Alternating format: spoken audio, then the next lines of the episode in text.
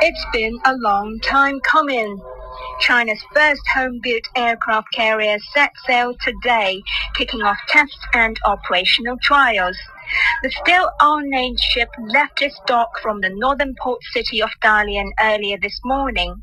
In a statement by the Defense Ministry, tests are set to last from Sunday to Friday and will test the reliability and stability of the ship's propulsion and other systems. There are a few differences between the Liaoning and the new ship.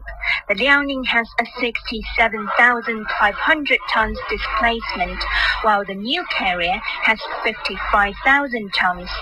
The new ship is domestically manufactured, while the Liaoning is a modified vessel based on a Soviet Union model. Neither the Liaoning nor the new ship is nuclear powered, but both can carry around 40 planes and have similar ski jump ramps.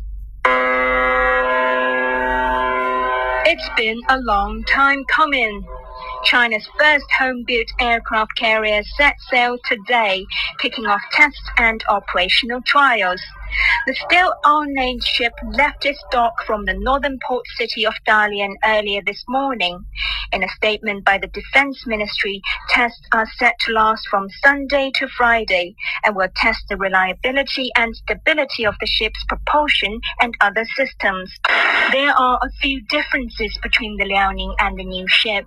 The Liaoning has a 67,500 tons displacement, while the new carrier has 55,000 tons. The new ship is domestically manufactured, while the Liaoning is a modified vessel based on a Soviet Union model. Neither the Liaoning nor the new ship is nuclear powered, but both can carry around 40 planes and have similar ski jump ramps.